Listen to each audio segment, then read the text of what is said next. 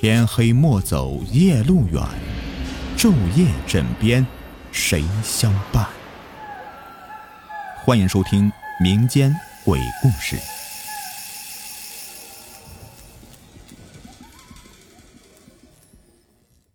你们好，我是雨田，欢迎收听民间鬼故事。今天的故事的名字叫做《父亲说的鬼故事》，关于凶宅的。一九四八年夏天，我父亲在当时的湖北襄樊军分区任见习指导员。有一天，父亲所在的连队奉命来到一个叫做小刘庄的地方驻扎。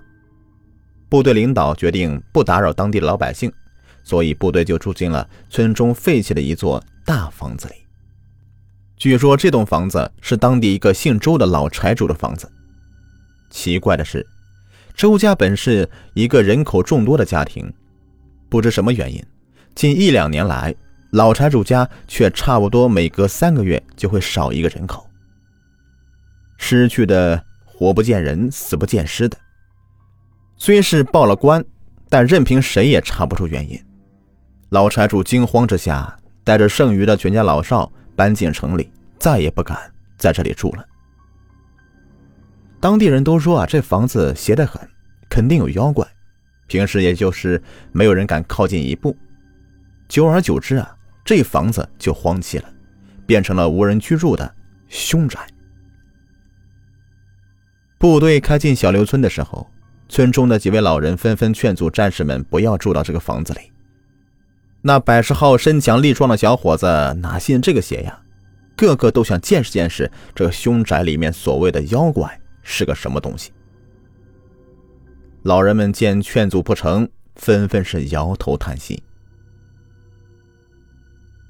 这是一间大的出奇的房子，东西两厢房总可以住上二百人。与房子大门口相对的是一个大天井，这里面大大小小的房间与其他民居并没什么异样。在连队住进去的当晚。我的父亲和连长一起查看房子周围的环境。这房子盖在一个较为平坦的山坡上，周围没有别的房屋。与房子相连的是房屋后面一棵不知什么年代栽下的大树，那棵大树的树干足有大水缸那么粗。虽说树很老，但用手去摸，树皮光溜溜的，闪着银光。据当地人讲。每逢天阴下雨或者刮风之前，这树啊就会发出一种古怪的声音。那声音有时候像琴声，有时候像老人患病时的呻吟。村中人都传说，这个是树精在闹鬼。那周家人死了，就是老树精把他们的魂给勾去了。连队在这座大房子里住了有一个星期。却什么事也没有发生，既听不到琴声，也听不到什么呻吟声。于是村子里人都说这些当兵的煞气大，那些妖怪怕他们，所以不敢来害人。可是不久后的一天呢，这座房子却真的出事了。这天早上，整个连队都出操去了，只有一个战士因病躺在床上休息。但连队收操回来以后，却不见了那个战士。失踪的是一个屡立战功的好战士，绝不会开小差逃跑。这现场是令人生疑。战士原本躺在床上的被子是七零八落的，草席也被撕的是残破不堪，地上有血迹。显然这里曾经发生过一场激烈的搏斗。再顺着小窗寻过去。那几天前修好的小窗棂条都断了，这窗台明显有重物压过的痕迹啊。与窗台紧紧相连的是房后的那棵大树，但树周围并没有任何痕迹。父亲与连长经过一番商量以后，决定一面让人到军区去汇报，一面继续派人寻找失踪的战士。军区很快派来五六个富有侦破经验的老侦查员。会同连队的领导一起分析研究情况，一连五六天也没出什么结果，大家都是非常着急的，但又是没有办法。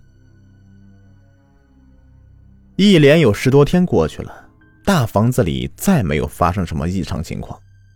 连队里有一个姓李的副排长，此人长得是五大三粗的，一米八的个子，满脸络腮胡子，肌肉结实，有使不完的劲儿。他曾在战场上面与敌人搏斗时，活生生的把一个敌兵给摔死。他生来就不信邪，更不相信有什么妖怪。他看到查不出战士的失踪原因，便急着嚷着要住进失踪战士的房间，一定要把事情给弄个水落石出。这任凭部队领导怎么劝说，也是无济于事。为了慎重起见，父亲与连长决定把一般的身强力壮、富有战斗经验的战士安排在失踪战士住过的隔壁左厢房里。那个李副排长就一个人躺在失踪战士的床上，等候那个妖怪出现。奇怪的是。一连几个晚上，一丁点情况也没有发生。这又是一个夜晚来临了，原先那些睁着眼睛守候的战士，一个个都疲倦的要命。时至半夜，个个都打起瞌睡。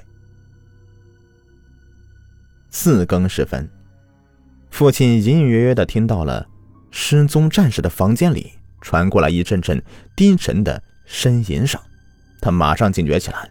悄悄的翻身起床，提着枪，轻手轻脚的摸过去。父亲轻轻的推开房门，借着朦胧的月光向床上看去。这一看不要紧，父亲双腿顿时一软，几乎要晕过去了。就看到那床上有一条足有几百斤重的黑黝黝的大蟒蛇，正在紧紧的缠着李副排长。此时，李副排长的手脚都被束住，一点儿都动弹不得。父亲是拔腿往后退，一边退一边大声呼喊，喊声惊醒了住在房子全体官兵，百十号人立刻拥到了右厢房前。在灯光火把的照映下，人们看清了那个妖怪的真相，那是一条起码有一丈多长的大蟒蛇。身子足有成人的大腿那么粗，身上是厚厚的如穿山甲一般的皮鳞，上面覆盖着一层层的厚厚的青苔，嶙峋的鳞片散发着异样的光芒。再看李副排长，脸已经憋得青紫，拼命的张嘴在呼吸，人已经是危在旦夕。慌乱中，一个战士举起手里的步枪，正欲向蟒蛇射击，说时迟，那时快，父亲一抬手。把枪往上一推，砰的一声，那颗子弹穿透瓦片，落下一缕缕尘土。原来，父亲在当兵前认识家乡的捕蛇能手，曾听他们说过，蛇一旦缠着人，绝不能用棒打刀砍，如果弄疼了它，它绝不会放松缠住的猎物，只会死死缠得更紧的。只有用冷水浸它的身体，它才会慢慢的松掉身子逃跑。父亲嘱咐一个战士端过来一大盆冷水，然后几个胆子大的战士拿起几件浸透衣服，靠近那条蛇。说来也怪呀，那蟒蛇只是紧紧的缠着李副排长，却对其他人却是视而不见。父亲和几个战士迅速把冰冷的湿衣贴在大蟒蛇身上。那蟒蛇不知道是真的耐不住冷还是什么原因，就看到它慢慢的松开身子，一副很不甘心的样子。缓缓地爬向窗台，从窗台向外逃走了。在当时啊，战士们把李副排长抱起来的时候，他已经是不省人事了。也幸好随队的卫生员的医术高明，经过抢救，李副排长的命是保住了，但是他的一条腿呀却瘫痪了。一九五三年，我父亲南下的时候。李副排长还在汉口拄着拐杖，双眼含着泪花的来为我父亲送行呢。再说那条大蟒蛇逃出窗外，沿着房后那棵大树一直爬上去，从树半腰的大洞钻进去了。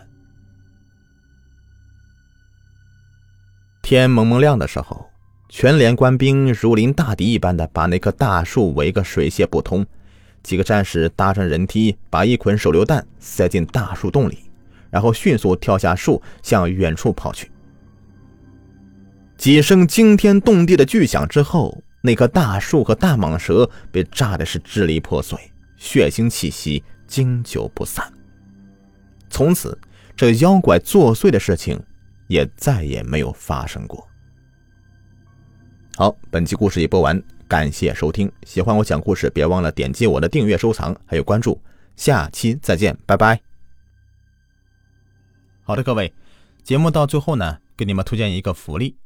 如果有想要了解潮鞋的，可以加一下唐朝体育这个微信九三四八五七八，他们家的潮鞋款式非常的好看，并且价格也很优惠。我自己本人呢也在穿，而且我们的粉丝还有优惠。微信号是九三四八五七八。